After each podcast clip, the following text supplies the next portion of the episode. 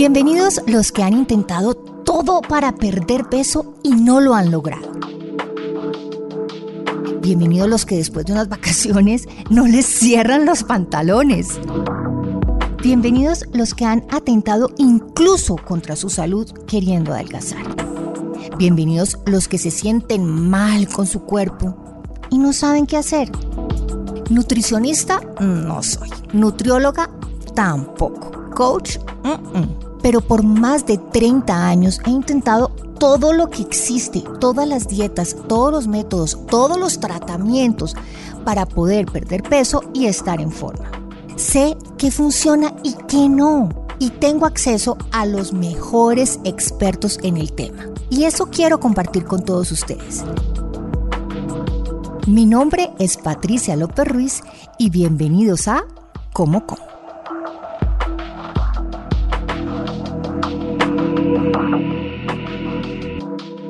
Hoy vamos a hablar en cómo de la menopausia y cómo la menopausia tiene un rol muy importante en el peso de las mujeres. Vamos a hablar de por qué, sin explicación alguna. Antes cuando tomábamos 8 vasos de agua adelgazábamos, ahora después de los 40 no, mm, nada de nada. Vamos a hablar del rol de las hormonas, vamos a hablar de nutrición y pérdida de peso después de los 40 años. Y hoy tenemos una invitada muy especial. Ella se llama Bárbara Munar, ella es dietista especializada en salud hormonal femenina y climatorio. Vamos a hablar con ella hoy de todos estos temas, así que la menopausia, nutrición y pérdida de peso, esto es como como. Hola Bárbara. Buenas, Patricia, ¿qué tal? Pues Bárbara, felices, felices de tenerla aquí en este eh, podcast y como estábamos hablando, em, el contenido eh, de pérdida de peso eh, es muy abundante, pero pérdida de peso especializado en mujeres y en mujeres después de los 40 años y en mujeres en menopausia, eso es único. Sí, es poco común. es un tema que nos, nos, ocupa mucho, que nos preocupa muchísimo eh, a las mujeres a partir de los 40, 50 años y está poco tratado por profesionales realmente. Bárbara, ¿cómo empezó usted en este mundo? Usted es periodista, somos colegas. ¿Y cómo empieza en este mundo de, la nutrición? ¿Por qué decide empezar a estudiar para ser dietista? Y sobre todo, especialmente en este tema de eh, la salud hormonal femenina y el climatorio. Pues mira, realmente fue porque eh, eh, la alimentación fue una, un tema que me, me, apasionó siempre desde pequeña, pero al final lo aparqué y decidí estudiar, como has dicho, periodismo, pero el camino de la comunicación me llevó a tratar con empresas de nutrición y a, partir, a partir de aquí se empezó a despertar otra vez en mí el gusanillo. Entonces, estudié nutrición siendo ya muy mayor, eh, la treintena larga, eh, doblaba la, edad de Muy mayor, pero por favor. No, muy Bárbara. Pero, no, pero yo estudié mi primera carrera con 20, ya me entiendes, ¿no, Patricia? Entonces el caso, el caso es que sí que es verdad que en clase me sentía mayor respecto a mis compañeros, a los que sí de verdad les doblaba la, la, edad y en esa época que ya tenía 30 y algunos empecé a notar que mi cuerpo cambiaba, que no empecé a notar que tenía cambios de humor, que la composición corporal cambiaba y me em, investigando y yendo a un ginecólogo, él me dijo que esto estaba relacionado con los cambios hormonales del paso de los años, que a partir de los 40 empezamos a tener un descenso hormonal. Entonces a partir de aquí vi que la nutrición y el estilo de vida tenían un punto muy, eh, muy importante para poder controlar eh, estos cambios y aquí estoy ayudando a reinas sin reglas a sentirse bien en la menopausia, Patricia. ¿Y de dónde sale eso de reinas sin reglas? A mí me cae como anillo al dedo, ¿no? Lo de reinas sin regla. Mira, lo de Reinas sin reglas nace de la, de la idea de que nosotras, a partir de, que no tenemos la regla, eh, pasamos a un nivel superior de mujeres. Esa energía que antes eh, utilizábamos y que se iba por el retrete a través de la menstruación, si me lo dejas explicar así, ahora está disponible para nosotras para crecer y evolucionar como mujeres. Esta energía que si sabemos aprovechar nos hace sentir reinas y unas reinas que estamos liberadas de todos, de todos todo, eh, de todas las reglas que nos establece eh, la sociedad y de aquí sale el dicho de reinas sin reglas porque no tenemos las reglas, no tenemos la regla y porque somos mujeres que eh, nos desmarcamos de cualquier regla que nos quieran imponer. Vamos a hablar de mucho de pérdida de peso, de por qué ganamos peso sin explicación. Yo, yo digo que yo antes, de verdad, yo antes hacía la dieta de los ocho vasos de agua y al otro día amanecía como con cinco kilos de menos podía comer todo el arroz, todos los carbohidratos que yo quisiera, e, el pan que me fascina y antes yo creo que me hacía adelgazar y ahora es todo, todo lo contrario. Eh, ¿Por qué existe, digamos, esa, sí, ese peso que aumentamos de manera inexplicable? Y lo más inexplicable de todo, ¿por qué esa gordura se va a la barriga, al abdomen? Es que es como una cosita ahí como, como bajita, como que yo no sé.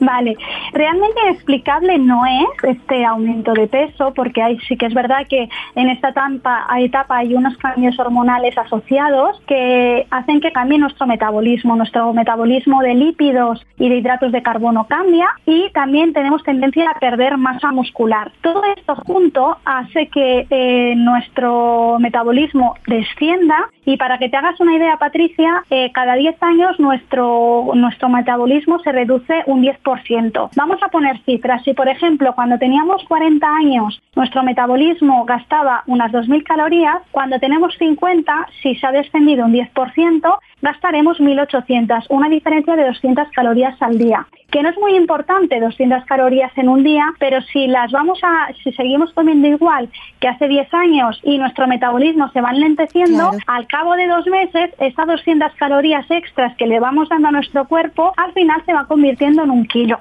¿Vale? Un kilo cada dos meses, que al final, al cabo del año, pueden ser estos tres o cuatro kilos que de forma inexplicable, como tú dices, porque estábamos, estamos comiendo igual que hace 10 años, nos ha aumentado. Pero la razón eh, fisiológica es porque nuestro sistema hormonal está cambiando. ¿Y por qué? La pregunta del millón, ¿por qué se acumula en la zona media? ¿Pero por pues qué? es que qué rico que fuera, no sé, en la pantorrilla, que se ve como más bonita cuando está como más torneada, o de pronto, qué sé yo, o en, incluso en la pompis, eso ahí, el volumen de, de duraznito, eso sirve, pero no, ella se tiene que ir a la parte de abajo del abdomen pues también está relacionado con el sistema hormonal. Ya sabes que hay un descenso de, las hormonas femeninas, de estrógeno y de progesterona, pero también tenemos una, la hormona masculina, las mujeres tenemos testosterona, a la cual no le prestamos mucha atención. Todas estas hormonas van bajando, ¿vale? A partir de los 35, 40 años y tienen y lo empezamos a notar más pues a partir de la menopausia y perimenopausia, pero van descendiendo. Lo que pasa que no descienden al mismo ritmo eh, las hormonas femeninas que las masculinas. Por tanto, este ratio de testosterona con progesterona y estrógenos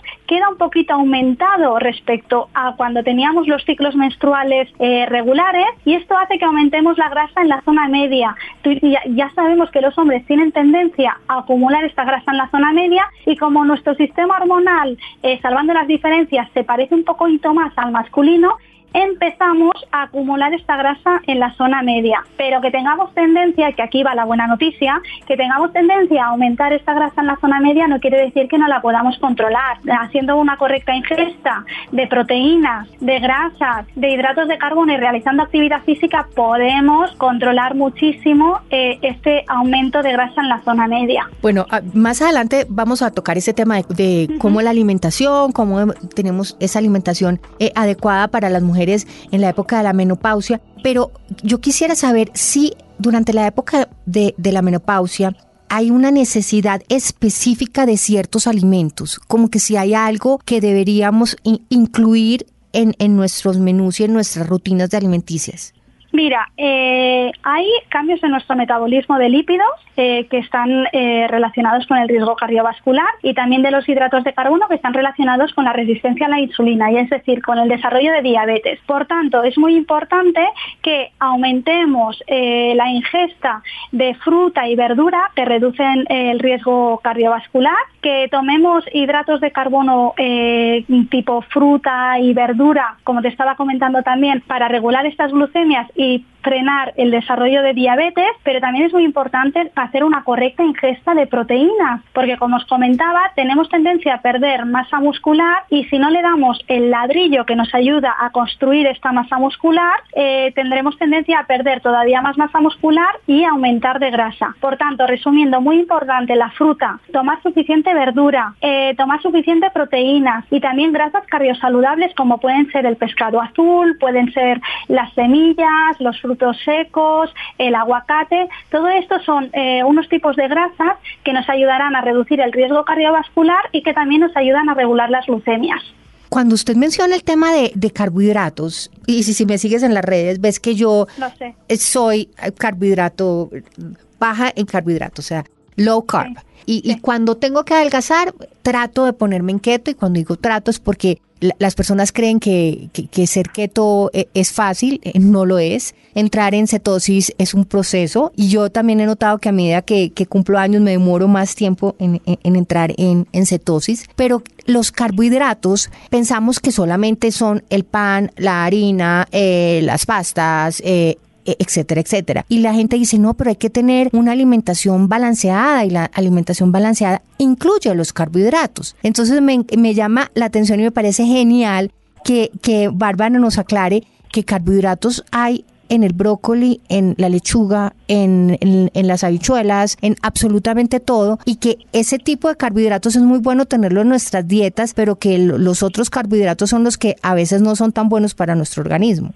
Lo has explicado muy bien. Hay diferentes tipos de calidades de hidratos de carbono. En, el climaterio y en la menopausia, la base de nuestra alimentación ha de ser la fruta y la verdura, con al menos 4 o 5 piezas o raciones al día de verdura y de fruta. Entonces, este es un tipo de carbohidrato que nos aportan vitaminas y minerales que a la larga son el mayor energético que podemos, que podemos tomar. También nos aporta fibra que hacen que tengamos un vaciamiento gástrico más lento y que hace que regulemos las glucemias y que a la larga aumentemos menos la grasa en la zona media. Por tanto, es un tipo de carbohidrato muy importante. En cambio, los otros carbohidratos que sí que tenemos que eh, reducir un poquito más, eh, no me gusta prohibir ni hablar de, prohibiciones en ningún tipo de alimentación, Patricia, básicamente porque eh, si prohíbo... Es imposible. A mis pacientes, el cerebro humano es muy malo, siempre va a aquello que le tenemos prohibido. Entonces, siempre hablo de reducir las cantidades y el tamaño de las raciones de los hidratos de carbono refinados, que estos son los que sí que tienen tendencia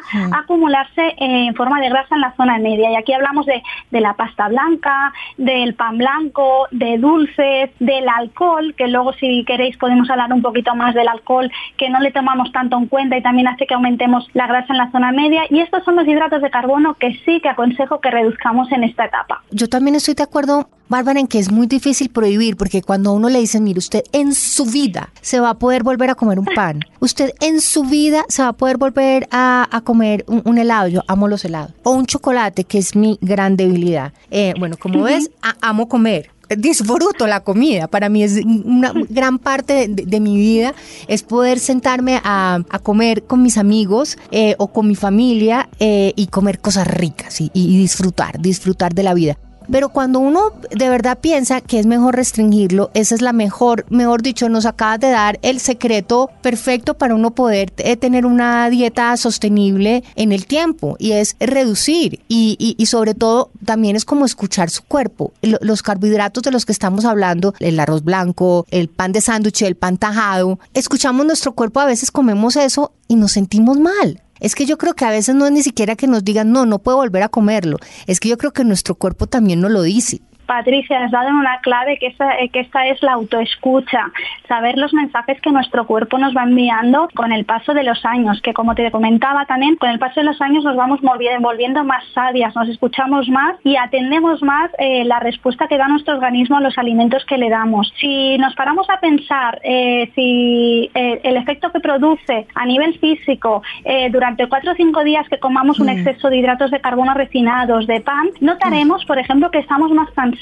que estamos más irritables, que estamos más irascibles, que nos cambia más el humor. ¿Por qué? Porque este tipo de hidratos de carbono, como que tenemos tendencia a la resistencia a la insulina, hace que cambiemos de humor y que nos sintamos, pues eso, más irascibles, más cansadas y que además acumule más en, la en forma de grasa en la zona media. Entonces, muy importante, como comentas, escucharnos en esta etapa para, para darnos cuenta del efecto que producen los alimentos en nuestro estado anímico, por ejemplo. Sí, ¿cuáles son esos errores que cometemos en el momento de ponernos a una dieta o tratar de perder peso cuando estamos en la menopausia? El primero de todo es comer demasiado poco. Como que vemos que aumentamos de peso eh, de forma inexplicable, como tú dices, después lo que hacemos es mm, eh, ponernos raciones muy pequeñas de, alimentos. Entonces pasamos hambre y pensamos que cuanta más hambre pasemos, mejor porque así estaremos perdiendo más. Y esto al final lo que nos hace es entrar dentro de un bucle de comer poco, compensar, comer más, compensar, volvemos a comer poco y entonces así entramos dentro de, un bucle eh, que, del que después nos es más difícil salir por el hecho de que pensamos que comer poco nos ayudará a reducir grasa. Lo que hay que hacer es generar un pequeño déficit energético, no muy importante, sino pequeñito para que podamos continuar con nuestro gasto energético diario, poder hacer actividad física y de esta manera ir perdiendo peso poquito a poco. Otro error que tenemos es centrarnos en las calorías en lugar de la calidad de los alimentos. Siempre pongo este ejemplo a mis pacientes que lo que tenemos que tener en cuenta a la hora de generar un plato es poner muchos colores en este plato, donde haya mucha verdura, donde haya eh, proteína, donde haya diferentes eh, fuentes de hidratos de carbono como podrían ser las legumbres, que son súper nutritivas y este plato a lo mejor podría tener 500, 700 calorías, pero si este plato a la larga nos va a permitir perder peso y grasa y contornos de forma más eficiente, que no si nos ponemos un plato de 250 calorías en el que no hemos pensado en los nutrientes. Este, segundo plato no nos va a dar energía, a cabo de una hora tendremos hambre, de manera que iremos a picotear a la nevera y al final, eh, entre los picoteos que iremos haciendo por la tarde, más la ingesta que hayamos hecho al mediodía, será mucho mayor que la de 500 calorías que hemos hecho al mediodía y que ha tenido un vaciamiento gástrico. Por tanto, es muy importante pensar más en la calidad y en el colorido que pongamos en el plato antes que contar calorías.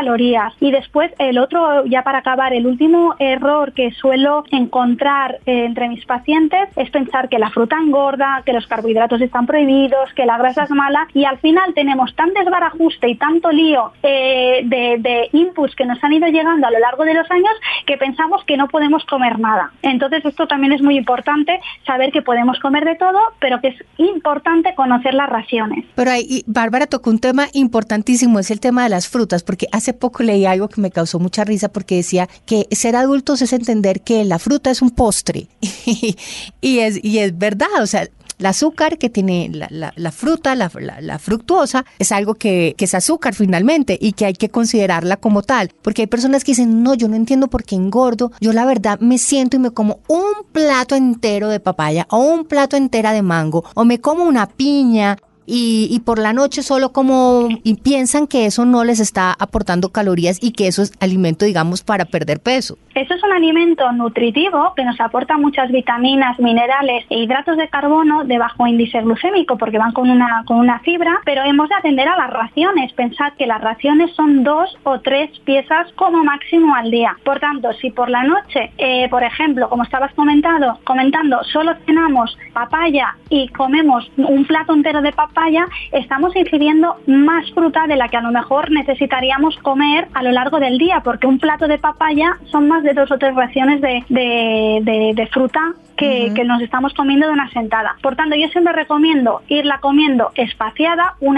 momento, un buen momento puede ser de postre, un buen momento puede ser entre eh, a media mañana acompañada de unos frutos secos o por la tarde acompañada de un yogur, pero no superar más de estas dos o tres piezas al día, porque si no estamos ingiriendo demasiado de un tipo de alimento y estamos dejando de, par, de, lado otro tipo de alimento que, por ejemplo, por la noche eh, nos iría bien a lo mejor una fuente proteica porque es eh, nos aporta eh, un aminoácido que es el triptófano, que es el precursor de la serotonina que nos ayudará a conciliar el sueño. Por tanto, es muy importante saber en qué momento comemos cada uno de los alimentos para encontrarles y sacarles la funcionalidad que nos pueden aportar. Por ejemplo, repito, la proteína por la noche nos ayudará a conciliar correctamente el sueño y a lo mejor una fruta por la mañana nos aportará energía de forma sostenida para poder eh, ser más resolutivos en el trabajo y mejorar nuestra concentración y eh, ser pues eso, más activos a lo largo del día. Por tanto, cada alimento hemos de conocer su funcionalidad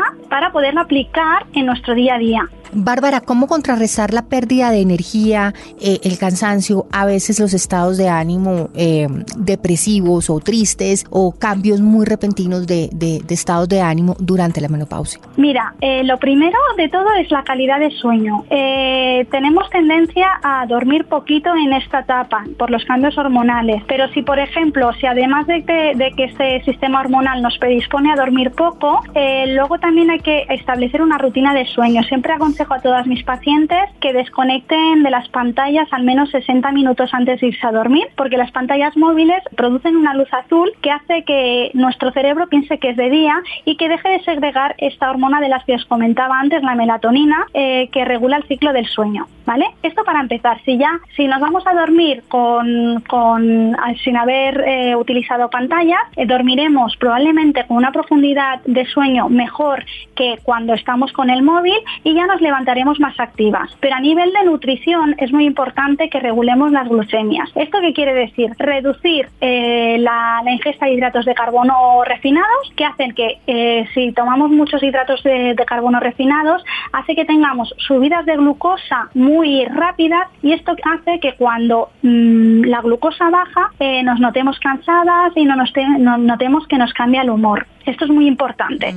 Otra, otra cosa a tener en cuenta, muy importante tomar eh, grasas eh, cardiosaludables como pueden ser los frutos secos, las semillas, los omega 3, porque nos ayudan a estabilizar de forma suave el sistema hormonal y hace que poco a poco estabilicemos eh, el sistema hormonal y que estos cambios de humor sean menos acentuados y que nos sentamos más energéticas. Y una cosa muy importante que no he comentado en, todavía y que la hemos de tener en, lo hemos de tener en cuenta. La actividad física hace que segreguemos endorfinas, que hace que estemos menos cansadas y que nos sintamos más activas. Por tanto, aquí hay un combo muy importante que es la alimentación junto con la actividad física, junto con la regulación del sueño para poder tener todo nuestro ciclo circadiano bien regulado para que nos sintamos energéticas y con menos cambios de humor. Bárbara, toda esta información es tan importante, es tan clave que yo creo que es un regalo gigante que le estamos eh, dando a todos nuestros oyentes para que tengan em, una visión muy balanceada de lo que es eh, nutrirnos y estar en forma y, tener una vida sana y, y llena y completa después de los 40 años, que yo creo que es uno de los eh, objetivos y mensajes más claros que yo personalmente quisiera que, que todos eh, tuvieran a través de cómo como. Bárbara, me encantan los contenidos en, en Instagram. ¿De dónde salen todas estas ideas fantásticas de,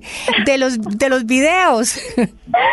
Pues mira, de la imaginación, al final es creatividad que se va. Buenísima. Que, mientras uno va entrenando más, pues la creatividad a veces me sorprendo también, digo, esto se me ha ocurrido a mí, pues sí, pero esto es eh, a base de ir entrenando y de ir haciendo, pues cada vez van saliendo pues cosas o recetas como las que vas viendo en hablando de nutrición. Buenísimo. Bárbara, ¿dónde podemos seguirla a través de las redes? Y, se los súper recomiendo que, que la sigan ya mismo en Instagram, que son buenísimos los contenidos, además muy divertidos. Pues en Instagram en arroba hablando de nutrición, en TikTok también en arroba hablando de nutrición y después en mi web hablando de nutrición.es. Ahí podréis encontrarme cada día porque soy bastante activa.